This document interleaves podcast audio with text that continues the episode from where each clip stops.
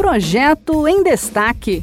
Você por dentro das propostas em debate no Congresso Nacional.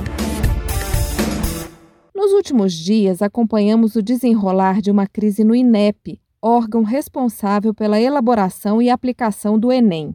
Um pedido de demissão coletiva de servidores que alegaram interferências do governo na formulação do exame revelou as fragilidades do Instituto.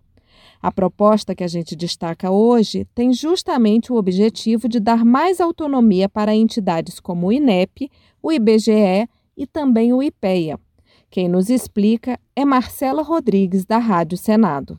A proposta de emenda à Constituição define o Instituto Brasileiro de Geografia e Estatística, IBGE, o Instituto Nacional de Estudos e Pesquisas Educacionais Anísio Teixeira, INEP, e o Instituto de Pesquisa Econômica Aplicada, o IPEA, como instituições permanentes de Estado. Em julho, numa sessão de debates temáticos sobre educação, a autora da PEC, senadora Leila Barros, do Cidadania do Distrito Federal, disse que o impacto da pandemia de Covid-19 mostrou que é preciso garantir o bom funcionamento das instituições que tratam dos dados do país. Nessas condições, é oportuno que se abram discussões alvissareiras sobre planos para a saída da crise além de garantias de funcionamento das instituições de avaliação e fiscalização das políticas públicas associadas.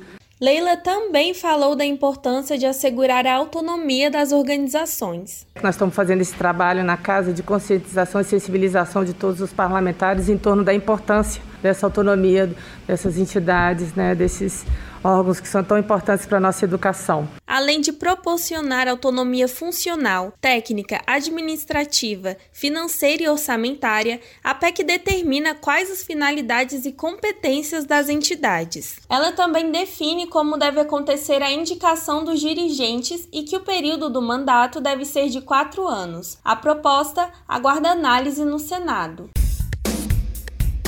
Este foi o projeto em destaque. A cada edição, a gente traz uma proposta em análise no Congresso Nacional. Você pode acompanhar o andamento desses projetos e opinar sobre eles em senado.leg.br barra e cidadania. Até a próxima!